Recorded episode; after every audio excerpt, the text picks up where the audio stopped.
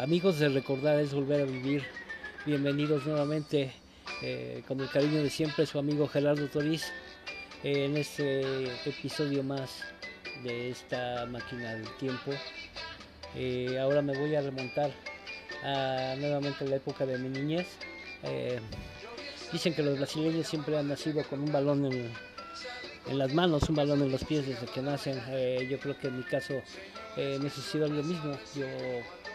a pesar de que no soy brasileño y no soy tan bueno para jugar fútbol. Sí me defiendo, pero no pasa de ahí. Eh, siempre uno de mis juguetes favoritos fue un balón de fútbol. Jugar eh, en esos tiempos de la niñez, a meter tu gol para, los calaveritas, a sentirte eh, que eres el jugador que más te gusta de tu club favorito. Y pues ahora me voy a referir, sé que voy a crear alguna polémica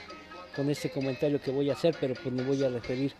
en este caso para mi gusto al equipo más grande del fútbol mexicano, me refiero al Club América.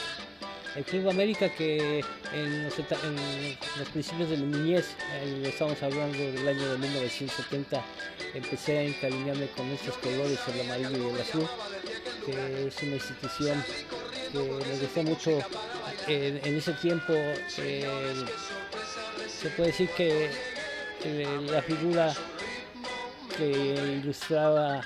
eh, muchas revistas, muchos pósters, era un era un, este, personaje que la cabeza era el, precisamente era el escudo del Club América, eh, vestido con un bombín y trajeado impecablemente eh, con un traje negro y pues en ese tiempo se llamaban los millonetas del América. Y bueno, eh, mi, gusto y el, mi gusto y la pasión por este equipo nace desde que pues yo creo que la gran mayoría de la familia por parte de mi padre son americanistas eh, que esto quiero acatar y aclarar que no viene no tiene nada que ver que mi papá haya ido a la América con que yo haya seguido eh, los mismos pasos los mismos gustos por el color el color y la institución. Quiero comentarles que también yo tengo dos hijos y pues mis dos hijos también me van a Club de América sin que yo haya tenido nada, nada en que inculcarles o nada que intervenir para que ellos siguieran esos colores. Y pues bueno, eh, para mí era un gusto y era una alegría tremenda saber que iba a jugar el equipo de América y que se iba a presentar en el Estadio Azteca. El equipo América al principio jugó en el Estadio de la Ciudad de los Deportes, pero después eh, fue creado el Estadio Azteca y se convirtió en la Casa del América. Entonces era una fiesta y era un, toda una verbena la que hacíamos. Nosotros decía que hacíamos una excursión para ir al Estadio Azteca. Decía papá, oye papá, mis tíos y mis primos vamos a ir al estadio. Sí, como no, pues juega el grande, juega el América. Eh, pues ya saben, nos preparábamos los primos, los tíos y pues nuestro buen cargamento de queso, de frijolitos con chorizo y el clásico termo de café o el clásico termo de canelita bien caliente. Eh, quiero aclarar que en, esos tiempos eh, en los estadios se permitía la entrada con alimentos y con bebidas. Era toda una fiesta porque voy a estar viendo el equipo de los amores, compartiendo los alimentos y gritando cada una de las jugadas de este equipo que siempre se ha caracterizado por ser un equipo aguerrido, un, equipo que le gusta eh, ganar, gustar y golear. Siempre yo creo que esa es una de las de las cosas que a mí me gustó, porque yo me identifico mucho con eso, yo, yo nunca me he dejado vencer por nada, yo nunca me doy por vencido y el América siempre ha mostrado esa característica, esa mística de siempre ir adelante, siempre cuando parece que el equipo ya va a perder, sale algo de la nada, sale el corazón, sale la mística, sale el coraje de cada uno de sus elementos y siempre han salido a flote algunas veces y algunas veces pues pierden, pero se queda de manifiesto que no se dejan vencer, que caen con los con la cara en alto y pues es una de las características que siempre me ha gustado de este equipo, además de que en el año del 1970 tenía un equipo muy espectacular. Eh, este equipo yo lo recuerdo con mucho cariño porque de ahí nació mi, mi amor por este club. Era una alineación que yo consideraba perfecta en la portería Prudencio el Pajarito Cortés en las laterales eh, Popeye Trujillo y el Pichojos Pérez, y en las centrales estaba el campeón Hernández y estaba este este Barberena y bueno, en la media cancha contaban con elementos muy importantes, elementos que les gustaba recuperar bastante el balón muy rápido y tenían un creativo fantástico en la media cancha. Les estoy hablando de eh, la media cancha se encontraba Roberto Hosch y Toniño. Y al frente del ataque se encontraba el maestro Carlos Reynoso, Carlos Reynoso que se considera el americanista número uno y un señor que merece todos mis respetos porque pues independientemente de si le cae bien o no le cae bien a mucha gente, es una persona que yo en la cancha vi que se brindó, vi que tenía su técnica bien depurada, que era un, era un jugador que nunca se daba por vencido y era el que abastecía de balones a una delantera que se me hacía de ensueño porque ese equipo es de los que más me ha gustado del América porque se caracterizó siempre por ser un fútbol ofensivo y siempre jugó por los extremos. En el extremo izquierdo se encontraba eh, Juan Manuel Borboya, en el extremo derecho se encontraba Monito Rodrigo, Roberto el Monito Rodríguez, y, en el, centro delantero nada menos y nada más que el señor Enrique Borja. El señor Enrique Borja, que en sus inicios fue como futbolista de, universidad, la Universidad Nacional Autónoma de México, pero que después, eh, por medio de un contrato un poquito, se puede decir, muy en contra de su querencia, porque Enrique Borja siempre le gustó mucho el equipo universidad, eh, pero los directivos de, de, la universidad, por medio de una jugosa oferta que le hizo el Club América, eh, lograron el contrato de Enrique, sin Enrique saberlo,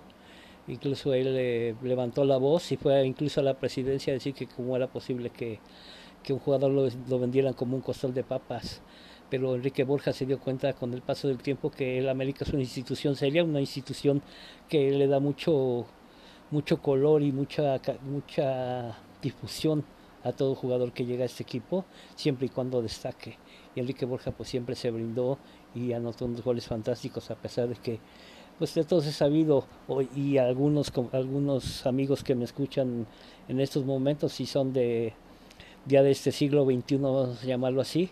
eh, pueden buscar eh, goles de Enrique Borja que decían que su técnica era no tenía una buena técnica individual pero contrastaba también porque lograba unos goles fantásticos yo le llegué a ver goles de volea de media vuelta de palomita era un goleador nato. Y bueno, yo vengo a colación de este equipo porque es uno de los equipos que más me ha gustado de este Club América, a pesar de que perdió una final por una goliza que le brindó eh, la máquina cementera del Cruz Azul. Aquel tiempo también era, era un equipazo, tenía un equipo muy completo, empezando por la portería, por el Gato Marín, Superman Marín, eh, con Calimán Guzmán, Fernando Bustos, eh, era un equipo de mucha calidad y pues esa vez eh, derrotó al América por 4 a 1. El marcador puede ser, para mí resultó un poco engañoso porque a mí me gustó el desarrollo que, que mostró el América en la cancha. Eh, de esos equipos, yo ahorita no les voy a hablar de estadísticas, no les voy a hablar del orden cronológico de las cosas, sino simple y sencillamente les voy a dar algunas explicaciones de las por qué a mí me gusta mucho este equipo América y soy un fiel seguidor y no voy a cansar de decirlo. Sé que el equipo América lo amas o lo odias. Y algunos de los equipos espectaculares también que recuerdo con mucho cariño es el equipo que creó el, el, técnico holandés Leo Ben Hacker, que en ese tiempo era una América vasallante, era una América que contrató dos abejas africanas increíbles, eh, Calucia Bualia y François Malvillic, que estaban además arropados por una camada de mexicanos también que tenían calidad y tenían presencia. Juan Hernández, eh, Adrián Chávez en la portería, estaba Sague en sus inicios, eh, llegó a y también eh, el maestro Ben Hacker debutó a Cuauhtémoc Blanco, Cuauhtémoc Blanco, una de las principales figuras del Club América. Y pues bueno, ese equipo también era espectacular, un equipo que donde llegaba arrasaba, donde llegaba goleaba, eran marcadores escandalosos, siempre comandados por Oman Sague en el ataque que lograron infinidad de goles. Y era un equipo que, por ejemplo, yo recuerdo con mucho cariño, eh, se habla mucho de que la rivalidad del América con Guadalajara son de las rivalidades más importantes en el fútbol mexicano, pues bueno, yo recuerdo una victoria de cuatro goles a tres que ganó el América en el Estadio Jalisco con un golazo de Man un gol de Cuauhtémoc Blanco entrando ya de relevo anota Golzague. Y las Chivas tenían un equipo importante, estaba Ramón Ramírez, estaba Coyote, era un equipo del Guadalajara también muy bien cimentado y es uno de los partidos más espectaculares y más agradables que ha habido eh, de, lo que yo he visto de fútbol, un partido muy completo, un partido de volteretas y un partido que me, que me dejó con, con alegría de saber que el América ganó, ganó y convenció en un partido espectacular. Recuerdo también con mucho agrado el equipo que comandó el maestro Reynoso, que en su primera en su temporada como entrenador llegó nada más a las semifinales, también perdiendo con el Club Guadalajara en medio de una polémica bronca que se generó. Pero al año siguiente, la, la única final que han jugado América y Guadalajara, a mí me tocó vivirla en el Estadio Azteca, una victoria de tres goles a uno por parte del Club América que viene a la colación que el América desde el primer tiempo estaba jugando con 10 hombres por la expulsión de Armando Manso. Y viene un, un penalti que comete Héctor Miguel Celada, uno de los porteros que ha venido también muy joven, de un portero argentino que vino aquí a México y que demostró su calidad. Le para el penalti a Cisneros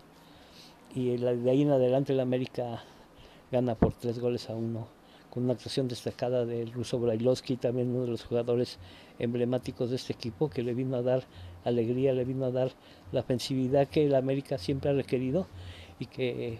se puso de manifiesto su talento para que ese día el América ganara por tres goles a uno, eh, con actuaciones también impecables de, Eduardo Vacas, también otro, otro jugador argentino que vino a este país a, a demostrar su calidad, a demostrar que, le, quería destacar en el fútbol mexicano y que le, tomó mucho cariño a, Club América. todavía en estos tiempos hay muchos extranjeros que vinieron aquí a México para quedarse y recuerdan con mucho agrado su paso por el Club América. Eh, les repito, estaba Alberto Brailovsky y ah, cobijado también por Cristóbal Ortega, eh, Javier Aguirre, era un equipo muy completo de las Águilas del la América, Juan Antonio Luna. Y les digo, yo les puedo enumerar infinidad de jugadores, infinidad de alineaciones que yo podría crear eh, del Club América. Jugadores bastante importantes, que yo creo que una de las características de un equipo grande, un equipo que, se considera importante, si tú eres fiel seguidor, tienes que tener eh, recuerdos de jugadores que han destacado, eh, el América siempre se ha caracterizado por ser un equipo que, aunque vaya perdiendo, le gusta remontar. En la Copa Libertadores demostró su grandeza, incluso llegó a ir perdiendo aquí en el Estadio Azteca y, por ejemplo, llegó a jugar, llegaba a Brasil a jugar el partido de visita y lograba la remontada. Un equipo que nunca se ha dejado vencer y que, por ejemplo, yo recuerdo también una una semifinal de Copa Libertadores que pierde el América 4 a 0 con el Boca Juniors allá en el legendario estadio de la Bombonera allá en Boca. Y el América pierde 4 a 1 allá en la Bombonera. El América remonta, logra la hazaña de lograr tres goles antes de finalizar el partido, pero se pone. El, el empate se hace global. Pero desgraciadamente para finalizar el partido un centro y un remate de un jugador de Boca que se convierte en gol y es una de las derrotas dolorosas que ha tenido el Club América, porque, pues les digo, a veces se puede remontar y a veces pues pierdes de todos modos, pero queda de manifiesto la garra, el coraje y la entrega de, los jugadores. Eh, yo recuerdo con mucho agrado también eh, los títulos que tuvo, por ejemplo, con el señor Jorge Vieira, un, un entrenador este brasileño que vino también aquí y le tomó mucho cariño a la América y su estilo de juego pues realmente se compaginó con estas águilas, estas águilas del América que se empezaron a nombrar así desde que tomó el timón el maestro Carlos Reynoso en los años 80. Anteriormente, se, como ya les dije, se llamaron los Millonetas de la América, después los fueron llamados los Cremas de la América, porque se, perdón, se caracterizaba en ese tiempo por los colores amarillos que vestía, un amarillo claro, muy bonito, y este después se llaman las Águilas del la América hasta estas fechas. Eh, yo puedo decirles que ha habido jugadores que son de, de mucha calidad y que desgraciadamente en el América no figuraron. Eh, yo creo que para jugar en el equipo América, aparte de tener la calidad, necesitas tener la mística y sentir los colores, porque vino, no sé si recuerden, no sepan, pero había un jugador llamado Dirceu Guimaraes, que venía incluso de jugar a un mundial, un jugador brasileño, que tenía, tenía mucha calidad y eso no se le niega, pero desgraciadamente aquí vino a... No, no, no tuvo la... No compaginó con sus compañeros, no compaginó con la idea del Club América, incluso llegó a hacer una frase célebre que decía que él entregaba balones y le regresaban sandías. Entonces, el que el hecho de que sea un jugador mundialista no quiere decir que, que va a llegar un equipo como el América a triunfar pero por ejemplo yo les puedo decir de jugadores que vinieron ya con renombre y que pues sí dieron vida y dieron mucha le, inyectaron mucha fuerza al equipo América. Por ejemplo, yo les puedo hablar de Iván Bambán Zamorano, jugador chileno que fue mundialista, incluso jugó en Real Madrid y que aquí vino a compaginarse muy bien con sus compañeros. Logró un título de campeón de liga enfrentando al Necaxa, vencieron al equipo Necaxa y este Iván Zamorano se brindó al máximo. Eh, también les puedo hablar, por ejemplo, de Oscar Ruggeri, que también fue mundialista argentino y se vino a brindar también para, para los colores del América. Eh, jugadores también, por ejemplo, yo me acuerdo de un tal Yalmiña que también venía con un cartel internacional muy fuerte. Y pues no, nada más el señor, ahí sí, yo quiero decirlo abiertamente, el señor nada más vino a cobrar y a pasear. Y pues desgraciadamente para una institución tan seria y tan tan grande como es el América aquí en el fútbol mexicano esas cosas yo pienso que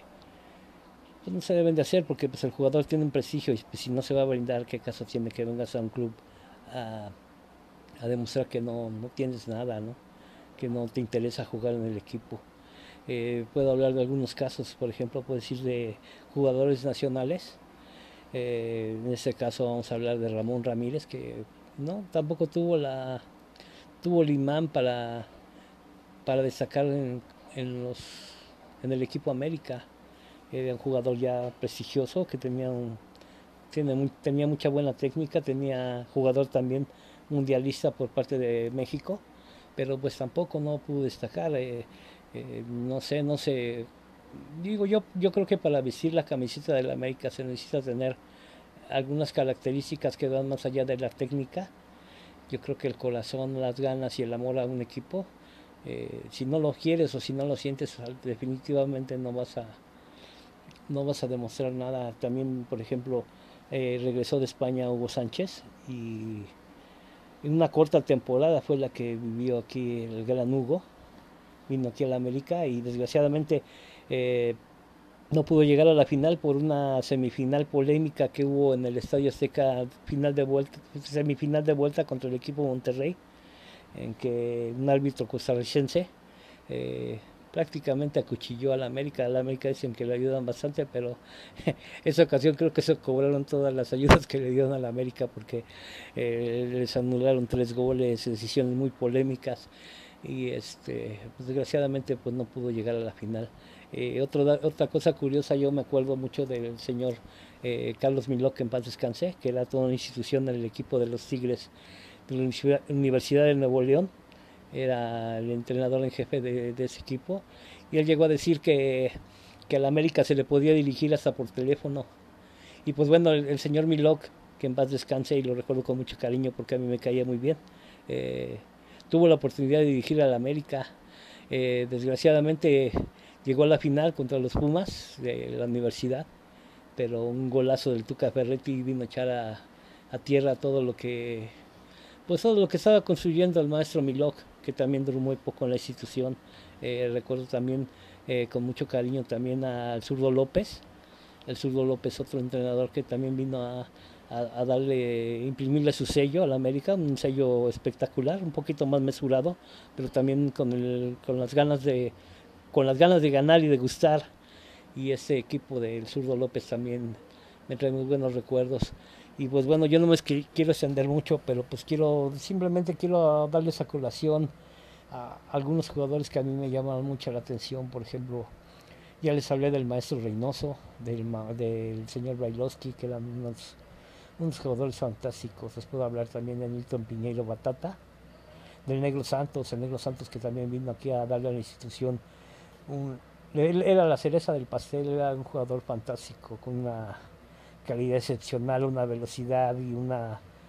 tanto de piernas como de cerebro, Antonio Carlos Santos. Algunos jugadores que no tenían mucha técnica y, extranjeros que vinieron que a mí me agradaron mucho. Eh, había un tal Fumanchu que vino a jugar aquí al Club América, eh, Bill Faria, el búfalo Bill, Faria, que también vino a, a jugar en el Club América y que a pesar de que no tenían mucho renombre y no tenían mucha calidad, siempre se, brindaron al equipo y eso es algo que se agradece, muy, se agradece por siempre. Eh, me acuerdo del papá de Giovanni dos Santos, que el buen Giovanni nos ha quedado de ver, pero su papá Francisco Ciciño, un gran jugador también, le pegaba con todo. Y pues bueno, eh, el equipo América también hay algunas cosas que no me han gustado porque eh, hay jugadores que merecen homenajes. Ellos no los piden, pero yo creo que lo justo sería hacerles un reconocimiento por todo lo que se brindaron el Club América, por todo lo que entregaron y que desgraciadamente muchas veces el club se ha olvidado, no sé si sea la directiva o qué pase,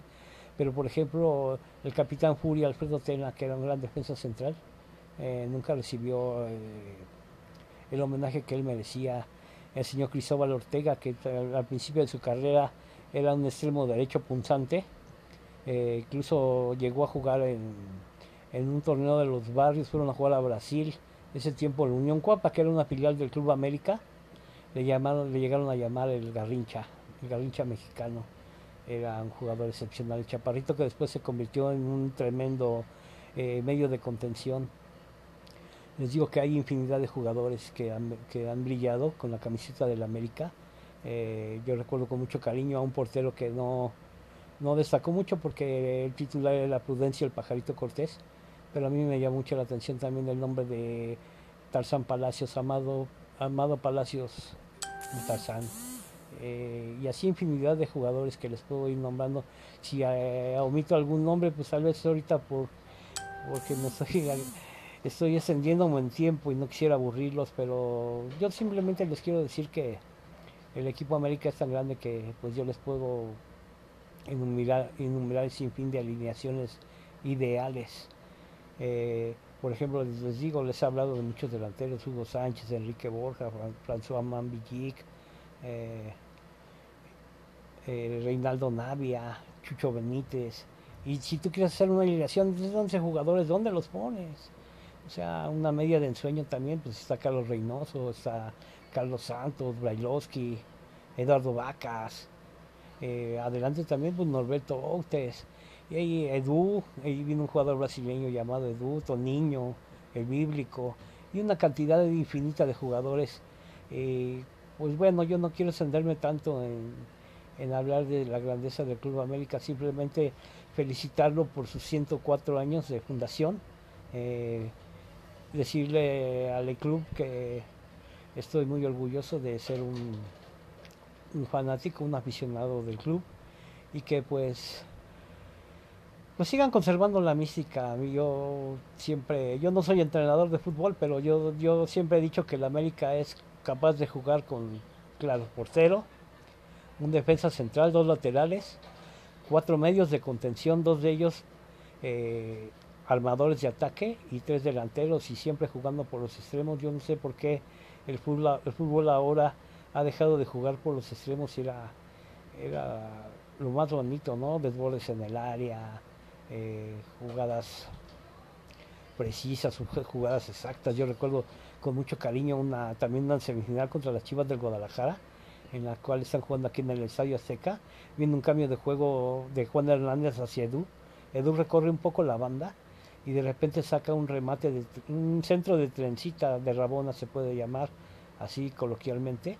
y llega eh, Toniño el Bíblico a rematar con todo y meter un golazo. También recuerdo goles increíbles, el, maestro Carlos Reynoso llegó a meter goles de media cancha, el maestro Reynoso metió un golazo en una final contra el equipo de Leones Negros de la ODG, que en ese tiempo era un equipazo también, recibe el balón en media cancha, se empieza a llevar a, a contra rival, se le presentó, llegó a los límites del área, se le presenta a Roberto da Silva, lo, burla con una facilidad asombrosa. Sale Nacho Calderón, portero de, ese tiempo de los Leones Negros, lo burla y también hace un remate de trencita de Rabona espectacular. Eh, unos golazos que anotó François Manvilly también. Y como no, eh, capítulo aparte yo creo que merecen mucho de estos jugadores que les he nombrado, jugadores del, Club América, que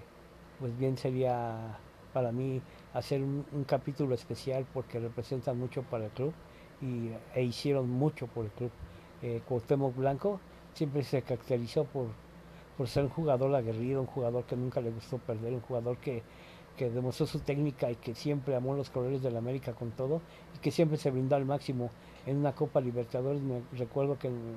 en, Colombia fue amenazado de muerte si llegaba a presentarse a jugar allá, allá a Colombia,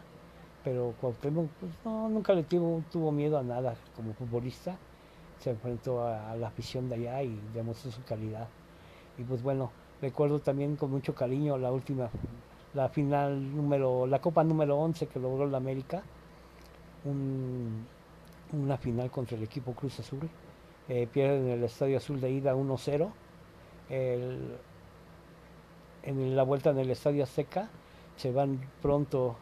en el marcador con un 2 0, una expulsión también de, de un jugador del América y todo el segundo tiempo, desde el primer tiempo buscando el América empatar y no podía, el segundo igual. Parecía que las cosas estaban perdidas, faltaban cinco minutos para que terminara el partido y el América de la nada saca un empate a dos, primero con un remate de Aquivaldo Mosqueda, que vence a, Jesús Corona, y faltando un minuto para que termine el partido, Moisés Camacho se va alegremente al ataque, el portero, el portero del América, y un centro y remata de palomita y mete el empate a dos, se van a tiempos extras, el Cruz Azul fundido, desmoralizado, y el América en penaltis gana esta copa que fue dramática en una lluvia torrencial en el Estadio Seca. Y les vuelvo a decir, son eh, muchas cosas que a mí me gustaría platicarles, muchas cosas que tengo por contarles de este club grande, pero simplemente quiero darles todo eso que les he platicado para explicarles el motivo y la razón por la cual me apasiono bastante por esos colores. Les digo, es un equipo que siempre, siempre ha dado la cara, nunca, ha gustado, nunca le ha gustado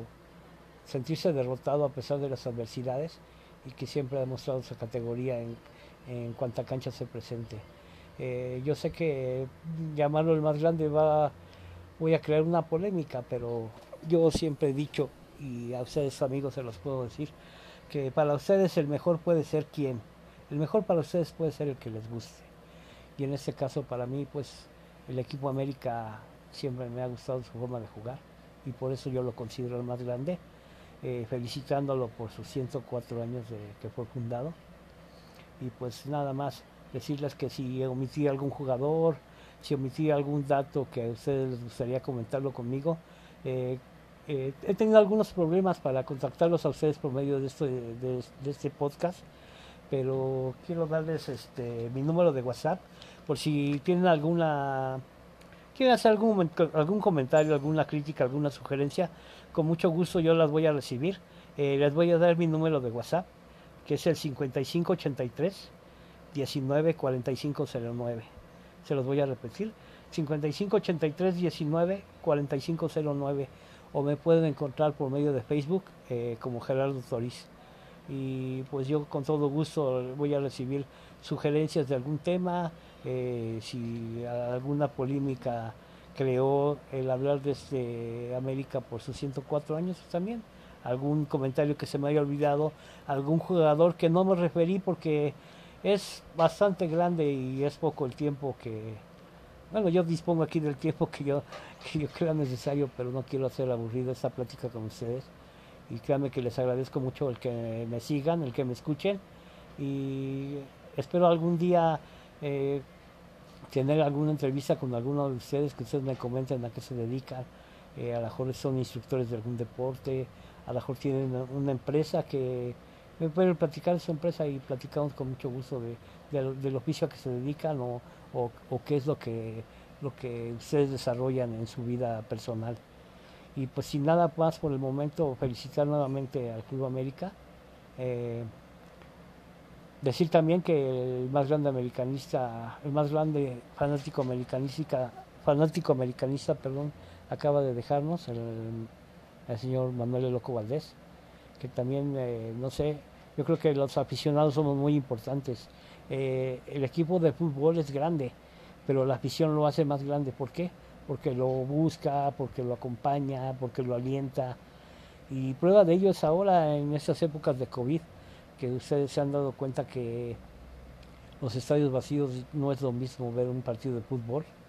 eh, por televisión, sin público. Yo incluso les voy a confesar que por lo regular, como los partidos de fútbol los veo aquí en la recámara de esta su casa, eh, me da sueño. Entonces quiero que también el, América festeje sus 104 años y le agradezca a todo el público que lo ha seguido a lo largo de su exitosa carrera. Sin más por el momento me despido, eh, les envío un saludo y les reitero si ustedes tienen alguna sugerencia, algún comentario para este servidor, bienvenidos a mi página, a mi número de WhatsApp o me pueden contactar en Facebook. Sin más por el momento, agradeciéndoles su escucha, se despide de ustedes Gerardo Toriz. Hasta la próxima.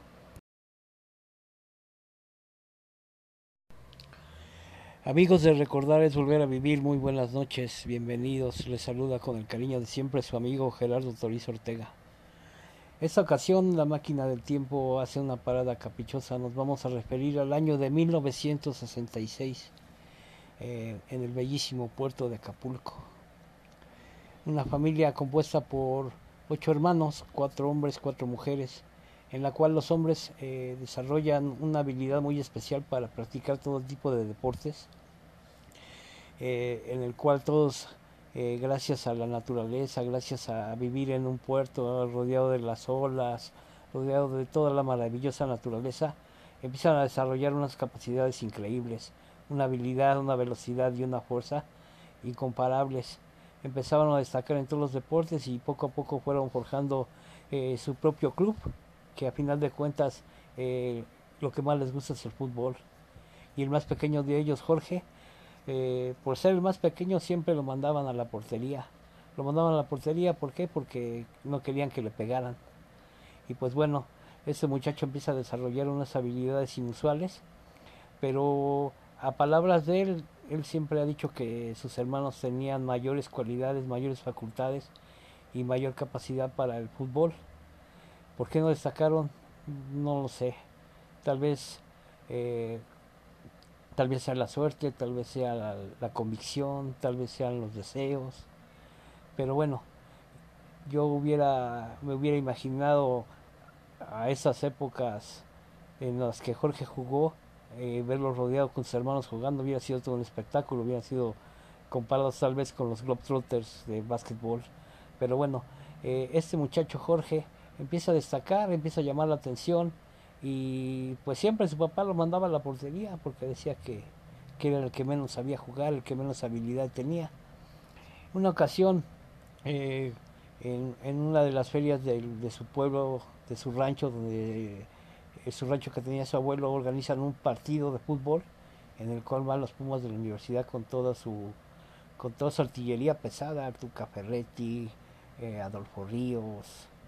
un equipazo que tenía Pumas y Jorge poderosamente llama la atención de Mejía Barón, lo llama y lo invita a, irse a unir a los Pumas de la universidad, pero en ese tiempo su papá de Jorge era muy estricto y lo manda, le decía que no, que tenía que terminar su preparatoria primero.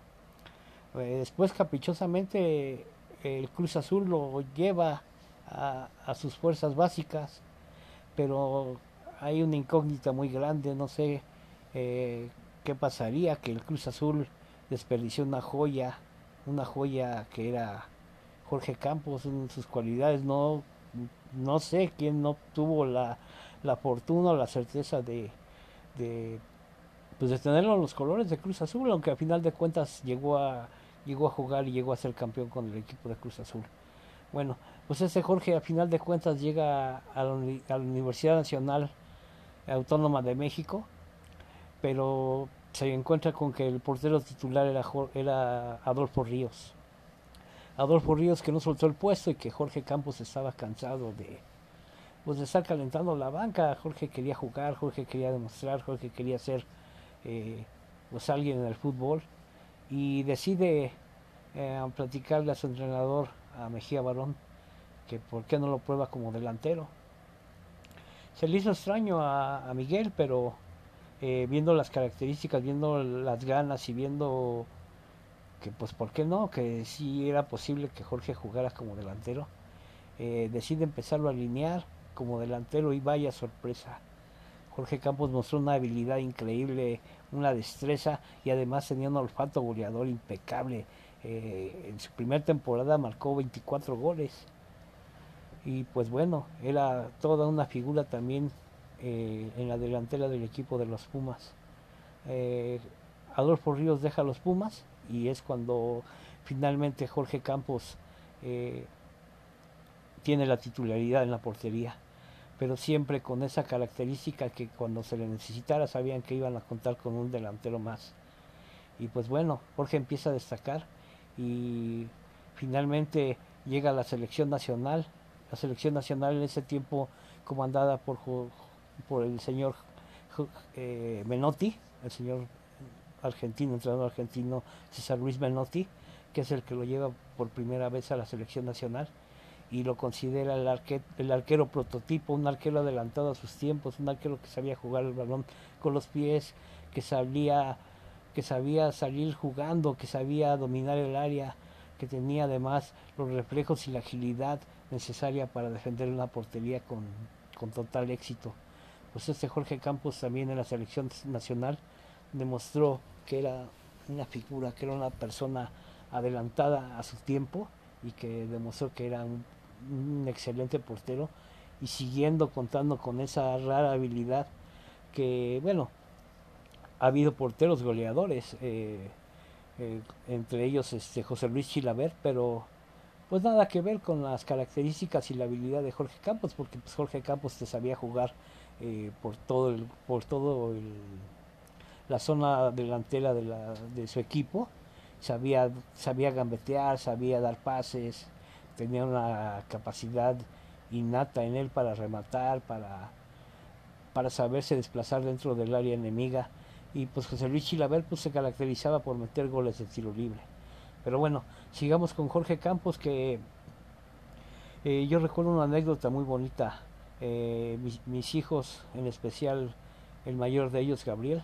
eh, en un día de su cumpleaños me dice, oye papá, cómprame un, cómprame un uniforme de Jorge Campos, ¿no? Consígueme el uniforme de Jorge Campos, quiero estar eh, vestido para mi fiesta con, mi uniforme de Jorge Campos. Y es que Jorge Campos innovó una moda inusual en la portería y en, en todo el fútbol mexicano y tal vez en el fútbol mundial. Empezó a usar colores muy llamativos, colores vivos, colores alegres, que él se refiere a que como él es de Acapulco Guerrero y le gustaba mucho surfear, a él le gustaba pues vestirse como un surfer un, muchacho que se desplazaba sobre una tabla en, el mar y eh, pues muchos dirán que fue que fue un uniforme de payaso, un uniforme muy feo, pero entre los niños se ganó el cariño porque tenía mucho carisma Jorge y además eh, los uniformes de Jorge llamaron mucho la atención y con el tiempo los niños adoptaron como ídolo y como estafeta de, de sus uniformes a Jorge Campos. Y actualmente todavía tú vas a, a, ver a los Pumas de universidad y, aparecen ahora señores vestidos con la indumentaria de Jorge Campos, con las playeras de Jorge Campos, con los suéteres que les hicieron famoso. Pero bueno, este Jorge Campos eh, siempre tuvo la alegría, siempre tuvo la... Hizo el fútbol una fiesta, hizo el fútbol lo que debe de ser el fútbol jugar con, con alegría, jugar con, con las ganas de destacar, con las ganas de desarrollarte, de hacer goles, de, hacerlo de una fiesta totalmente. Y a Jorge no le importaba que lo llamaran irreverente, que lo llamaran eh, un loco. Jorge era un, un adelantado a sus tiempos y el público hasta la fecha le reconoce todo lo que ha hecho, perdón, todo lo que ha hecho en el fútbol mexicano eh, Jorge Campos eh, jugó tres, bueno, participó en tres mundiales, el último de ellos ya fue como jugador suplente,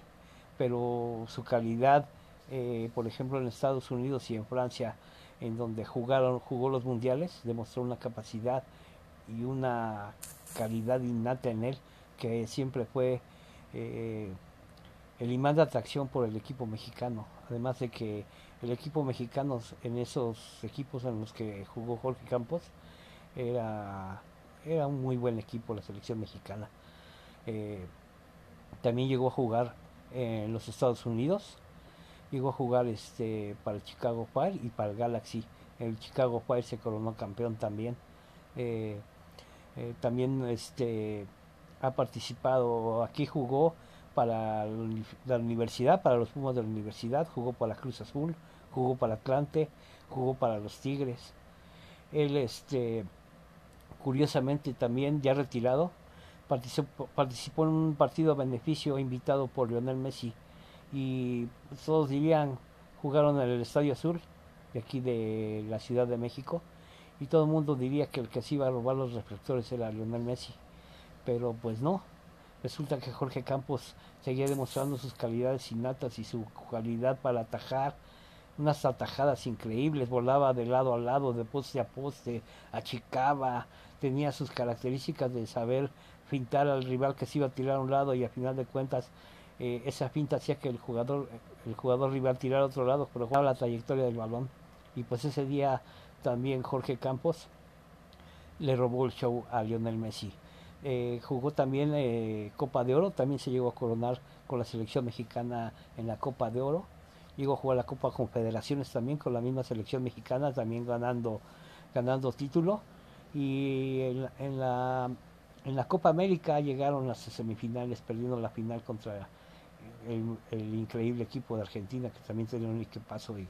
pero considero que ese día México, México merecía ganar. Pero bueno, Jorge Campos siguió demostrando que era el, el imán de taquilla era la, figura a seguir. Curiosamente, todo el mundo dice, bueno, pues la figura va a ser un delantero, va a ser un medio creativo. Pero no, Jorge Campos siempre se llevó los reflectores por su carisma, por su alegría, por su don de gente, por su humildad. Él siempre ha sido una persona muy respetuosa, muy callada, muy extrovertida, pero siempre con la sonrisa a flor de labio, con siempre con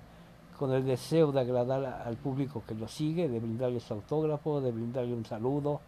Y pues Jorge Campos es un jugador inmortal, yo creo que no solamente aquí en México, sino que cualquier figura que ustedes me digan de cualquier equipo importante de algún país o de alguna liga, eh, siempre ven a Jorge Campos y lo saludan con mucho respeto.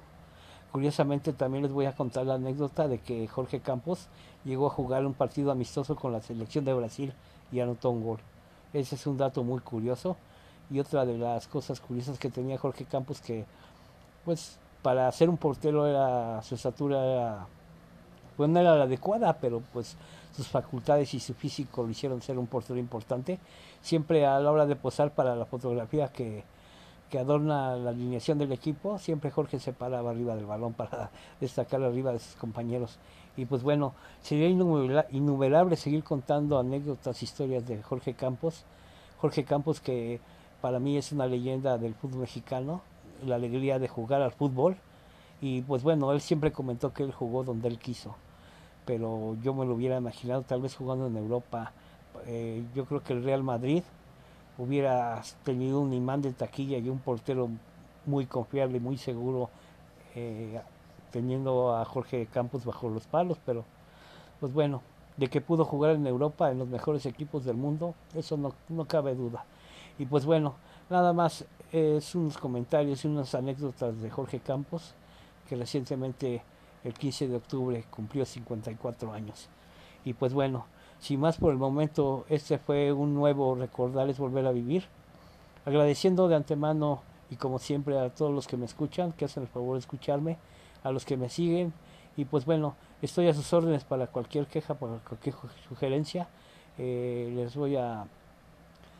decir que si algún comentario lo tienen, eh, eh, todavía no domino muy bien esta faceta del podcast, pero me pueden encontrar en Facebook como Gerardo Toriz. Sin más por el momento me despido les mando un saludo muy afectuoso y si tienen la oportunidad de ver por redes sociales algún partido de Jorge Campos con la selección nacional, sobre todo en Francia o en Estados Unidos, en las Copas Mundiales,